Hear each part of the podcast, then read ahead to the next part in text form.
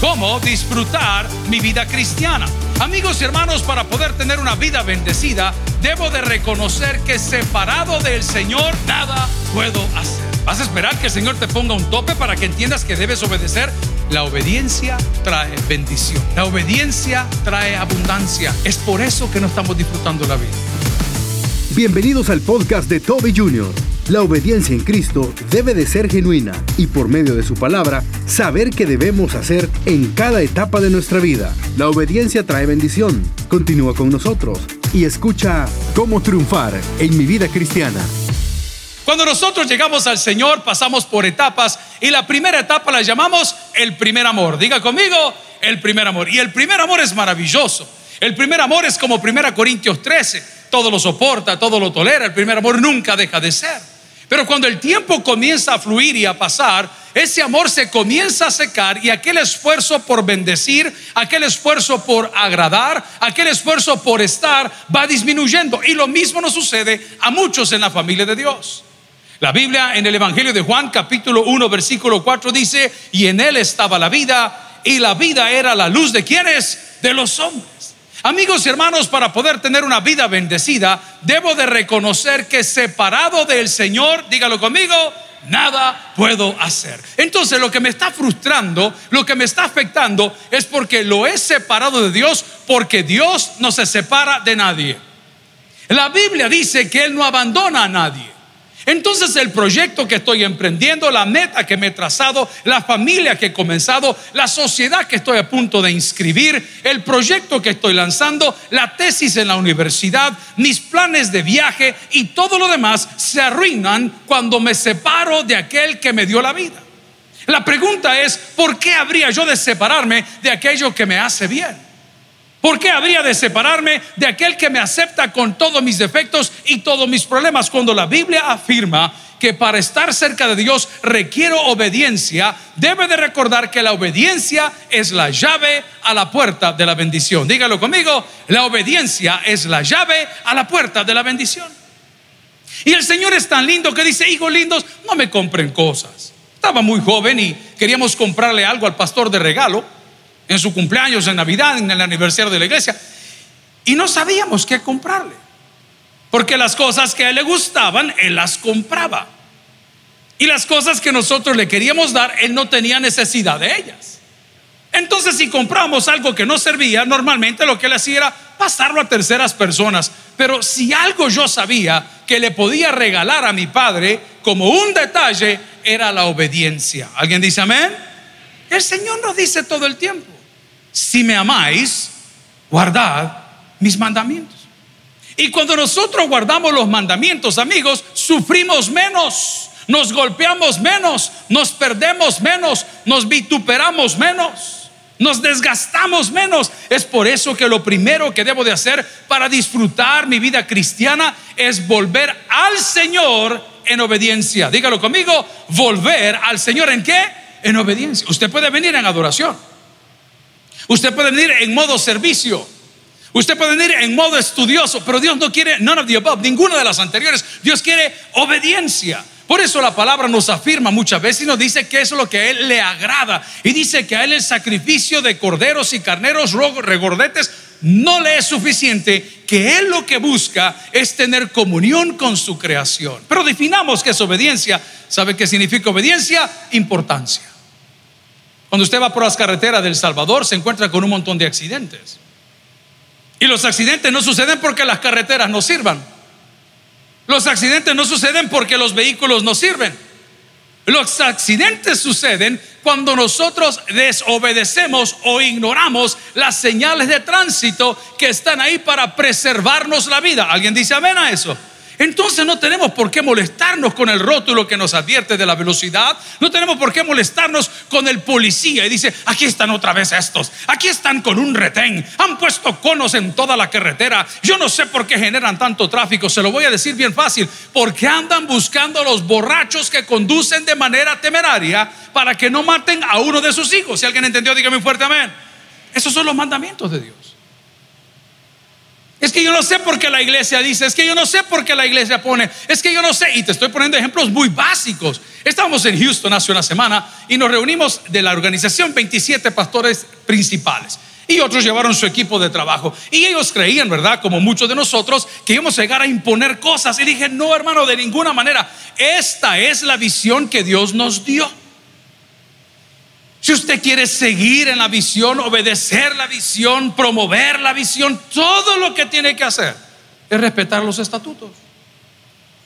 Pero si usted no quiere estar en la misión, no quiere abrazar la misión, no quiere promover la misión, todo lo que tiene que hacer es que sigamos siendo amigos y que nos retiremos y nos demos la mano. Pero no pretende estar dentro de la organización, dentro de la misión, hablando mal de la institución, hablando mal de... Mire, hermanito, agarre su casita y sáquese solo. Eso dice el Señor, hijo. No pretendas estar en mi casa sirviendo a dos señores, porque la palabra nos advierte que no se puede, porque ciertamente vamos a amar a uno y vamos a despreciar a otro. Entonces, ¿por qué no puedo vivir una vida bendecida? Porque estoy lejos de la obediencia. Y cuando estoy lejos de la obediencia, a Dios le estoy diciendo que le resto importancia. Mis amigos y hermanos, la palabra del Señor si me acompaña en el Evangelio de Juan 1.4 nos da una clave maravillosa por si usted se quiere quitar la vida, por si la ha perdido, por si está desmotivado. Dice, en Él estaba la vida. Estaba escuchando esta tiradera que se tiene residente con otro señor de, no me acuerdo, Jake, Jake Alvin, algo así, y luego la otra tiradera que se tiene fulano con sutano, y de repente que Farruco eh, se convirtió al Señor y Cocolito va a volver a TCS, y todas esas cosas que suceden en el gremio y la baby Pikachu. Mentira, todas las cosas que pasan aquí. Y lo curioso es que todos tuvieron un punto de partida y en Puerto Rico. Hay uno que se llama Arcángel, hay un rapero que se llama Arcángel, no sé los que lo conocen y si no, búsquenlo. Su familia entera es cristiana. Todos fueron criados en una iglesia. Y ahora se han grandes emprendedores y él ha puesto una productora, una fábrica de marihuana medicinal y ahora la va a promover de manera recreacional y luego Beto, pero todos se alejaron de la vida y aquel que se aleja de la vida comienza a caminar con la muerte. Y esta es la condenación. Que tus problemas eran tan grandes que te avergonzaban o me avergonzaban tanto que no quisimos venir a la luz porque nuestras obras en ese momento siguen siendo malas. Obediencia es la puerta a la bendición. La falta de obediencia es sinónimo de apatía. ¿Cuántos de nosotros hemos vivido momentos que llega alguna persona que no le simpatiza y tan pronto llega a usted hasta la comida le cae mal? ¿Alguien dice amén? ¿Algún yerno dice amén? ¿Alguna suegra dice amén? ¿Alguna nuera dice amén? Todos digamos amén. Porque cuando entra esa persona usted siente que hasta se le revuelve lo que se acaba de tragar. ¡Ay! Ya vino este. ¿Qué denota eso? Apatía. Y cuando nosotros no obedecemos a Dios, le estamos mostrando apatía. Él no nos dijo, por favor, este, tienen que, tienen, no, si me amáis. No es una condicional, es una propuesta. Si ustedes me aman, guarden mis mandamientos. Si ustedes me aman, hombre, hablen de mis maravillas. Si ustedes me aman, dice la palabra, referente a Dios, sométanse a mi autoridad, dice la palabra del Señor, referente a Él. Pero muchos de nosotros no podemos degustar la vida que Dios nos ha dado por la falta de obediencia. ¿Cuántos de nosotros hemos sufrido en casa? Recuerdo, era Semana Santa, estamos todavía viviendo donde la iglesia comenzó, calle Toluca, número 30 y 33, Colonia Miramonte, San Salvador, y el jefe llegaba, Toby, a arreglar el cuarto, Toby, arreglar el cuarto, Toby, arreglar el cuarto. El cuarto día o el tercer día que no arreglaba mi cuarto, porque era un desordenadísimo, recuerdo que me pegó una corregida de aquellas que hoy ya no se pueden dar. Fue tan grave la golpiza y la corrección que me dio que tengo 53 años y el trasero todavía me duele, hermano, cuando lo recuerdo. Qué terrible. Te hago una pregunta. ¿Vas a esperar que el Señor te corrija? ¿O prefieres venir solo? ¿Vas a esperar que el Señor te ponga un tope para que entiendas que debes obedecer? En el culto anterior hablamos del desierto, hablamos de los propósitos del desierto y dijimos que es en el desierto donde Dios muestra su gloria, pero en el desierto también es donde Dios nos corrige. ¿Pero por qué nos corrige? Porque nos ama. Por eso dice la palabra que quien Dios ama lo corrige, lo enmienda, lo cuida, lo espera. ¿Y qué debo de hacer, pastor? Yo quiero tener una vida bendecida. Obedezca. Hay dos cosas que en Estados Unidos usted no puede hacer. La primera es no pagar impuestos. Uy, nadie juega con el IRS, con Hacienda, como decimos en el Aquí no, no, allá no se puede. Allá anda un jovencito de nuestra organización, no entiendo por qué sigue aquí abriendo obras de una manera ilegítima, ilegal, número uno porque es mojado y número dos porque no tiene papeles, obvio, ¿no? Y, e inscribe cosas a él. Y mira, te voy a dar un consejo. Aquí no te van a amagar. Ahí andas promoviendo un montón de cosas que no son correctas y andas haciendo inscripciones que no puedes sustentar porque tú no sos ciudadano norteamericano. No tienes nada que estar haciendo aquí. Lo próximo que vamos a conocer de ti es que te van a mandar a traer. Acaban de publicar la lista Angels de este mes. Ahí anda circulando allá por todos lados. Yo me busqué, hermanitos lindos, no se ha buscado usted. Ah, vaya viendo ahí. Omar Angulo salió en la primera. En la primera salí ahí. De una sola vez. Amigos y hermanos, la obediencia trae bendición. ¿Lo puede decir conmigo? La obediencia trae bendición. La obediencia trae abundancia. Dígalo conmigo. La obediencia es por eso que no estamos disfrutando la vida. ¿Por qué no me alcanza la plata? Porque no soy obediente. Nosotros no predicamos evangelio de la prosperidad. Pero tengo que ser claro. Porque siempre andamos, decimos en El Salvador, los, los, los, comunes y corrientes, nos andamos chupando el agua de las macetas, andamos todo el tiempo escasos, andamos todo el tiempo en lipidia, andamos todo el tiempo añorando, no, no, nunca tenemos y la gente que ve que tiene se enoja. ¿Pero por qué? Porque no obedecemos al Señor. Honra a Jehová con tus bienes y con las primicias de tu... No No, es que eso es del Antiguo y del Nuevo y del pasado y del próximo testamento. Amigos y hermanos, es algo que Dios dejó como una bendición para su vida. El día viernes, gloria al Señor, lo estamos predicando acá en la iglesia. ¿Y sabe que les hablamos? Del Salmo 41. Vaya conmigo porque voy a hacer referencia a eso. Córreme la pantalla, por favor. Salmo capítulo 41. Y ese salmo lo tomó nuestro pastor hace tiempo para bendecir mucha gente. Y decía, bienaventurado el que piense en el pobre, porque en el día de la necesidad o problema, Dios no lo olvidará. Véalo conmigo. Salmo 41 dice, bienaventurado el que piense en qué dice la palabra, en el pobre. Les explicaba el día viernes que la palabra pobre en la Septuaginta, en la tradición de la Septuaginta, no es pobre de pobreza, es débil. Es débil.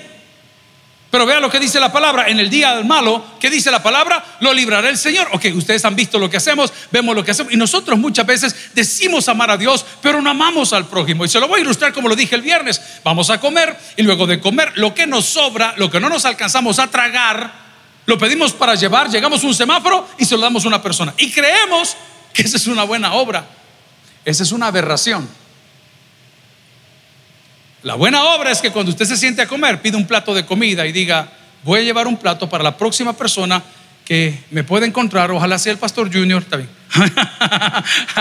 ¿Ah? Pupusas con, jalapeños. ¿Ah? Eh, le voy a llevar al... Esa es una buena obra. Pero muchas veces no tenemos abundancia en las finanzas porque no somos obedientes. Ay, mire, pastor, uno entre más viejo, no, tampoco. ¿Ah? Uno entre más viejo, más solitario. Ahí van para otro lado ustedes. Yo no. Todos los días nos encontramos con nuevos amigos que jamás había tenido. El día martes, cuando estuvimos ahí, primo, lunes, martes, no me acuerdo qué día estuvimos ahí. Pues son amigos que yo no conocí. Y ahí este fulano, y este mengano. Y, y todos los días hacemos amigos. No, es que uno cuando está viejo se queda solo, solo por bruto. ¿Sabe por qué no tiene amigos? Porque no ha aprendido a aceptarlos tal y como son. Porque usted quiere imponerle a sus amigos su estilo de vida y los quiere evangelizar restregándoles la Biblia en la cabeza. Y nuestro testimonio dice todo lo contrario. Pero cuando obedeces al Señor, hay abundancia, hay bendición, ojo, y hay prosperidad. Dígalo conmigo, y hay, claro que la hay. Y no está haciendo las cosas en orden. Y no nos dice la palabra, hombre, guarde para el día bueno, guarde para el día malo. No nos dice la palabra, hermano, por favor, aparte para cuando esta cosa se complique. ¿Y qué hacemos nosotros? Acusamos a Dios. Es que Dios no me ama, es que Dios no me prospera, es que Dios no me bendice. Y no lo hará siempre o mientras nosotros no tengamos obediencia. Lea conmigo Salmo capítulo 41, versículo 1 dice, bienaventurado el que piensa en el pobre, o sea, doblemente bendecido, en el débil, en el día malo, ¿quién lo va a librar? Jehová. Hay milagros que no tienen explicación. Hay favores de Dios que no tienen precio. Hay cosas que llegaron a nuestra vida que jamás esperamos. Estaba muy joven y aprendiendo a trabajar. Uno de los laboratorios que se desarrollaba del lado de Ilopango estaba queriendo comprar un terreno. La empresa en aquel entonces de la familia se llamaba Opermec, Operaciones Mercantiles. Luego cambió a Copermec, Corporaciones Mercantiles, sociedad anónima de capital variable. Y el jefe mío me estaba explicando cómo se hacía esto y cómo se hacía lo otro y cómo se compraba aquí y cómo se hacía allá. Pero yo no quise obedecer a mi jefe. Yo quería prosperar porque yo sabía que yo podía, que era joven, que tenía la oportunidad. Y conseguí el cliente y fui a mostrar el terreno precioso, más de una manzana de terreno, con unas bodegas que iban a adaptar para su laboratorio.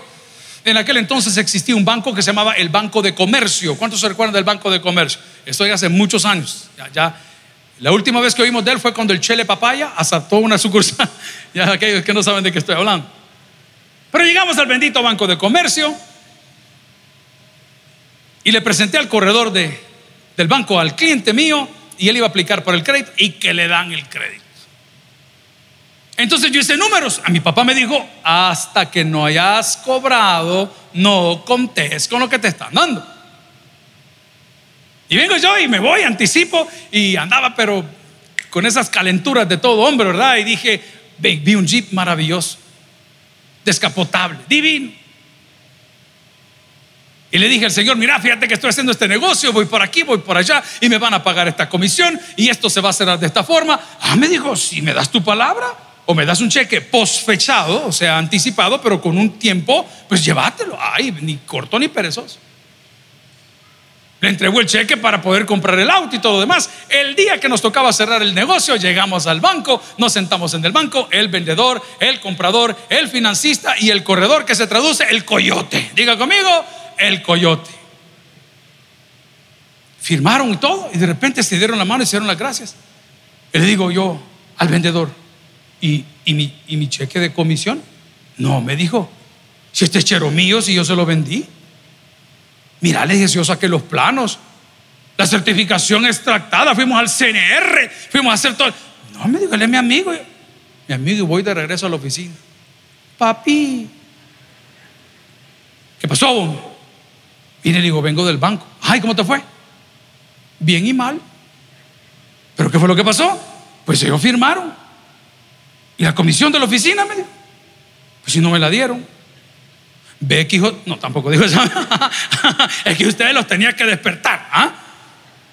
¿Y por qué no te la dieron? Porque dice que él hizo el negocio y que no tengo nada firmado y que no me la van a pagar.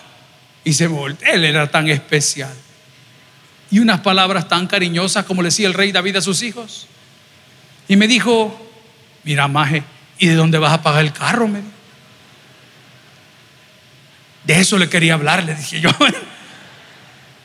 ¿Por qué me fue mal? Por desobediente. ¿Quieres una respuesta a lo que nos está pasando? ¿Por qué la estamos pasando mal? ¿Por qué no tenemos vida? Porque estamos siendo desobedientes. O en las finanzas, o con tus amigos, o con la familia, pero la palabra hoy nos hace una propuesta. Y en el Evangelio de Juan capítulo 1 versículo 4 lo encontramos y dice, en él estaba la vida, me encanta, y la vida era qué? La luz, la esperanza, lo que estaba esperando de los hombres. Amigos y hermanos, si quiere vivir, disfrutar una vida bendecida, acérquese al Señor mientras pueda ser hallado. Acerquémonos a Él con toda confianza si todavía no ha venido a juzgarnos, ha venido a darnos una esperanza. Pero los dueños del cielo, los fariseos del siglo XXI, han complicado esos procesos. ¿Sabe que uno de los sueños que tengo para nuestro seminario, que ya lo estoy trabajando, es poder tener la completa plataforma virtual de las 38 materias que usted tiene, a pesar de que unas son prerequisito para otras, para la gente que está online, lo podrá hacer selectivamente. Quiere llevar hebreos, quiere llevar profecía, administración eclesiástica, historia de la iglesia, evangelios sinópticos, lo que usted quiera puede llevar. Cuando haya terminado su curso, usted recibe su cartón, todo en un solo llamado. Ese es uno de los sueños que yo tengo. Es decir, Señor, pongamos la disposición que la gente pueda crecer, que la gente pueda hacerlo. Pero usted me preguntará por qué le estoy contando la historia. Y es porque otra de las cosas que frena tu bendición es la falta de orden. La falta de orden. El desorden en el cual vivimos ahora cierra las puertas a lo que Dios tiene para nosotros. El desorden en el cual nosotros vivimos no permite encontrar la salida. Por eso es que cuando usted toma un vuelo, le explican dentro del vuelo, estas son las puertas de emergencia, estos son los pasillos. Si se llega a apagar la luz, habrá, eh, si se llega la energía, habrá una luz en el pasillo que lo puede guiar. Cristo es esa luz. Te pregunto el día de hoy, ¿Por qué no vivir entonces en bendición? Si le va a dar eso, déselo al Señor de corazón. ¿Por qué no vivir en bendición? Porque la falta de obediencia es sinónimo de falta de orden. Y Dios es un Dios de orden. Vaya a Génesis capítulo 1, versículo 1, que lo hemos tocado últimamente, y dice la palabra del Señor, en el principio creó Dios los cielos y la tierra. ¿Y por qué no estaba la presencia de Dios en toda la creación? Porque la tierra estaba de dos formas, desordenada y estaba como vacía. Estaba primero desordenada y por ende ¿cómo estaba? Vacía. Yo tengo un grave problema con aquellos que no dejan las cosas en su lugar. ¿Alguien dice amén a eso? Qué terrible. Mira, me prestaste tal cosa. Va, llévatelo. Llega a la casa, mira, ah, es que se lo presté a fulano. Mira, a mí me han clavado no sé cuántos parlantes de esos Bluetooth que, uno tiene para escuchar alabanzas. Está bien. Perreo del sucio. ¿eh? Mira, hijo, y el parlante, ah, es que se lo presté a, fulano y fulano se lo llevó y fueron al mar y de repente, ya, mira, ya llevan tres parlantes. El desorden. Lea conmigo Génesis 1.1, por favor. En el principio, eh, amiguito, usted ya no está en el principio, si usted está casi en el final. Si estoy de acuerdo que el que va viniendo a Cristo vive ese gran relajo, por no decir desmoder, que viven muchos. Pero a esta altura de la vida. No me quiero meter en Honduras. El que nació para fracasado, papá, no pasa el corredor. Tenés un cúmulo de sueños y proyectos, nada, no te revienta nada. ¿Por qué? ¿Por qué? Por falta de obediencia, obvio, falta de sometimiento al Señor y por falta de orden. Pero esta es la bendición. Génesis 1, 2. Dice la palabra del Señor, si me acompaño, me lo ayuden en las pantallas, por favor. Génesis 1, 2, hablando del principio de la creación y del orden. Lo tenemos por ahí. Y la tierra estaba desordenada, vacía Hey, los elementos ahí estaban. Diga conmigo, los elementos ahí estaban. No, no lo oigo. Los elementos ahí estaban. Hoy le voy a decir de su bendición. Los elementos ahí están. Los elementos de su bendición ahí están. Es que no se han ido el talento que Dios le dio, la capacidad que usted tiene, el historial que usted tiene, todo está ahí, pero ¿y por qué no pasa nada? Porque no hay obediencia. Entonces donde no hay obediencia no hay bendición, no hay abundancia, no hay prosperidad, no hay multiplicación. Y fuimos y hemos ido etapa por etapa. Tu casa, tus hijos, tus finanzas, tus proyectos, tu tesis, tu lanzamiento, tu emprendedurismo. Tiene que haber etapas, pero ahí dice la palabra que los elementos estaban ahí y dice, y la tierra estaba desordenada y vacía y las tinieblas estaban sobre la faz del abismo y el Espíritu de Dios se movía sobre la faz de las aguas. Siga un versículo más, por favor, el versículo 3. Y dijo Dios, aquí viene el primer palabra, sea la luz. Quédese en ese versículo y le voy a leer yo Juan 1.4. En él estaba la vida y la vida era la luz de los hombres. Tu primer paso para vivir una vida, pura vida, es poner a Cristo en el centro de todos tus proyectos. Hay personas que al salir de casa agarramos la Biblia, la abrimos, la dejamos en un salmo y la dejamos encargada de la casa. La Biblia no es mágica. La Biblia como un libro, del griego biblión, conjunto de pequeños libros, no tiene un poder per se. Lo que tiene poder es la palabra de Dios reflejada en la Biblia. Pero para que eso pueda tener poder, tiene que haber una activación. Y la activación viene a través de la obediencia, no a través de la lectura. Sabe que en mi casa nos ponían a leer tres capítulos diarios de la Biblia toda la vida. Y cantamos alabanzas toda la vida. Y decía, pero a mí me va mal porque yo la puedo leer, pero si no la voy a obedecer, entonces no me funciona. Vaya conmigo en la Biblia y busque un versículo más. Busque Juan 10, 10. El ladrón no viene sino para hurtar y destruir, punto y coma, cambio de idea. Yo he venido para que tengan, ¿qué dice la palabra? Vida y que la tengan. ¿A quién le alegra esta palabra? Lo vamos a leer de nuevo. Tal vez al final me dice un amén. El ladrón no viene sino para hurtar, matar y destruir. Yo he venido para que tengan vida y para que la tengan en. Amén. ¿Alguien quiere esa abundancia de Dios el día de hoy? Activémoslo. Los elementos ahí están. El camino está trazado. Él es la luz, Él es el camino, Él es la verdad, Él es la vida. Entonces, ¿qué estoy haciendo? Aislando mi vida, privando mi vida, negándome mi propia vida, lo que Dios tiene para mí, que es a su Hijo Cristo. Ojo con el propósito que todo aquel que en Él cree, lo hemos dicho, no se pierda, más comienza a gozar desde ya.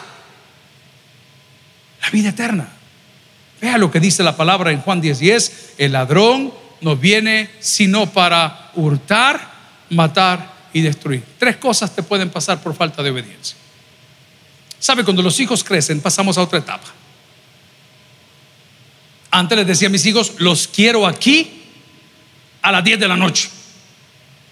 Papá, si a esa hora abren jardín infantil, así se llama el chupadero donde van a verlo. Papá, si a esa hora comienza lo bueno. ¿Qué será lo bueno?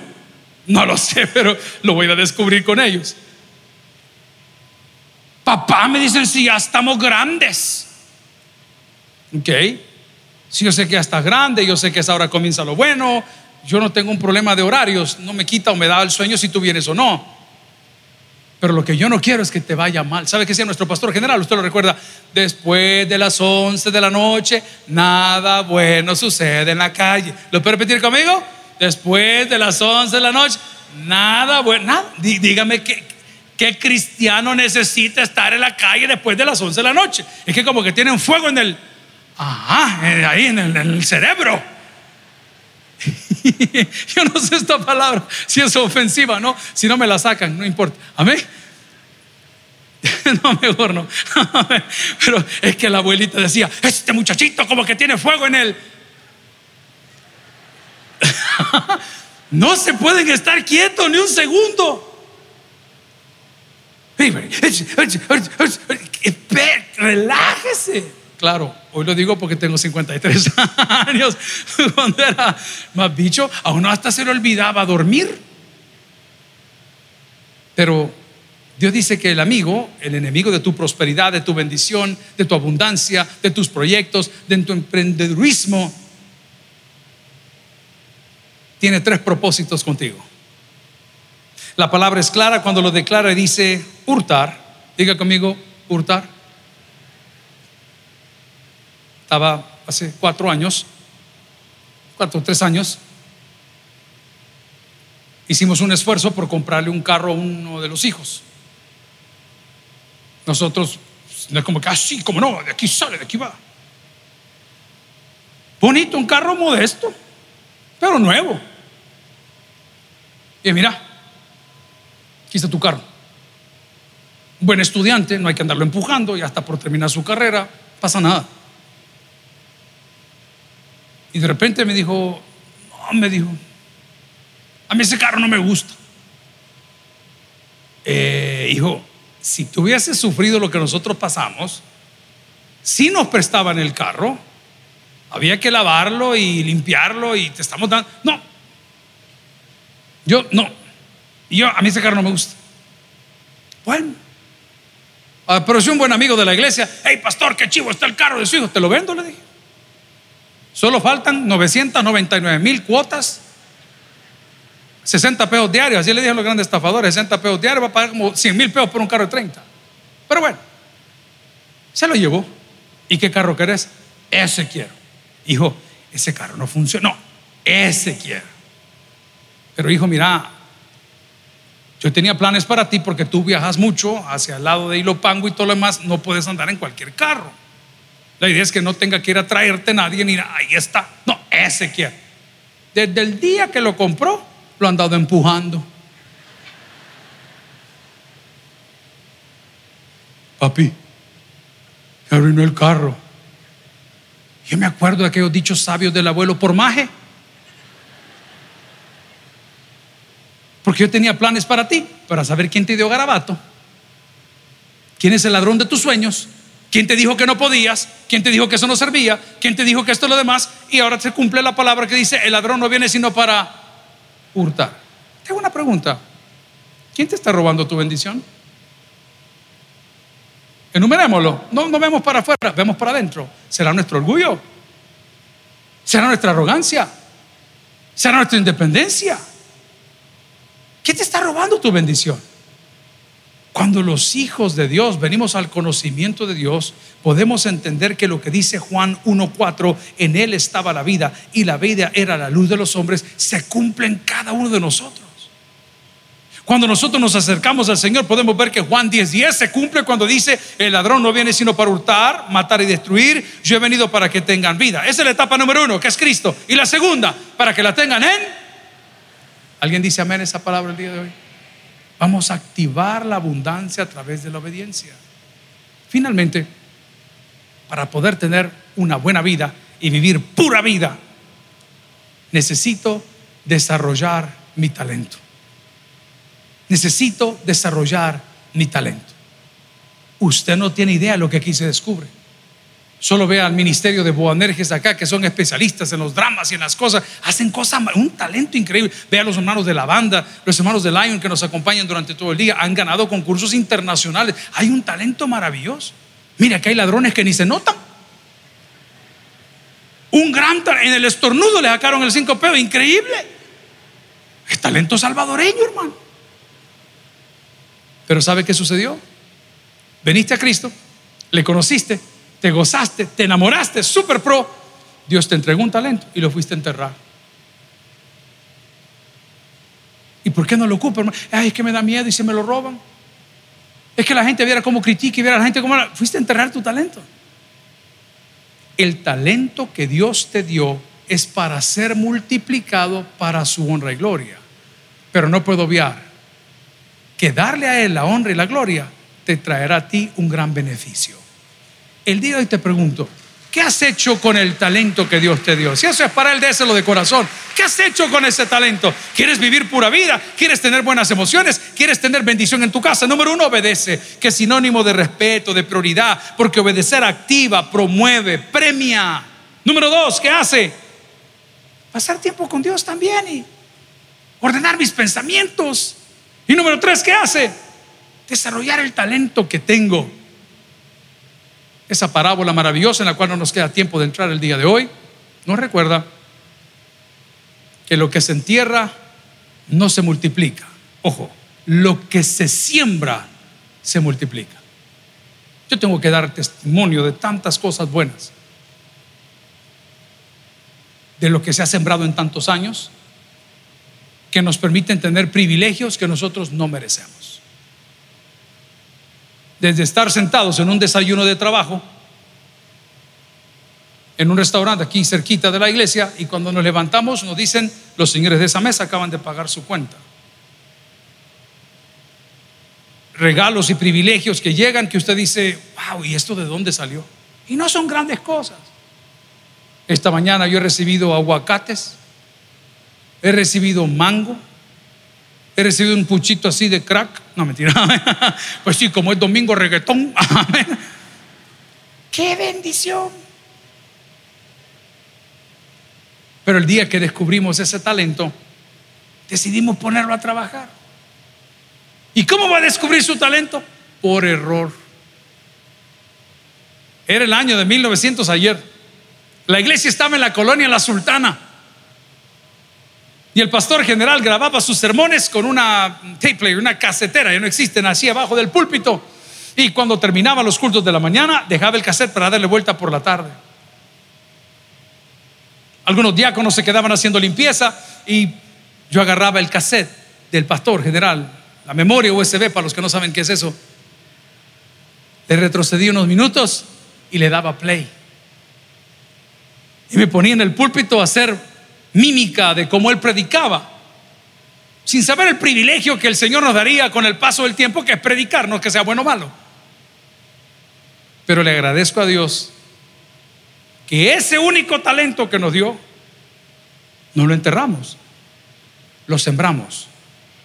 ¿Y sabe qué ha pasado con todo este tiempo que ha transcurrido?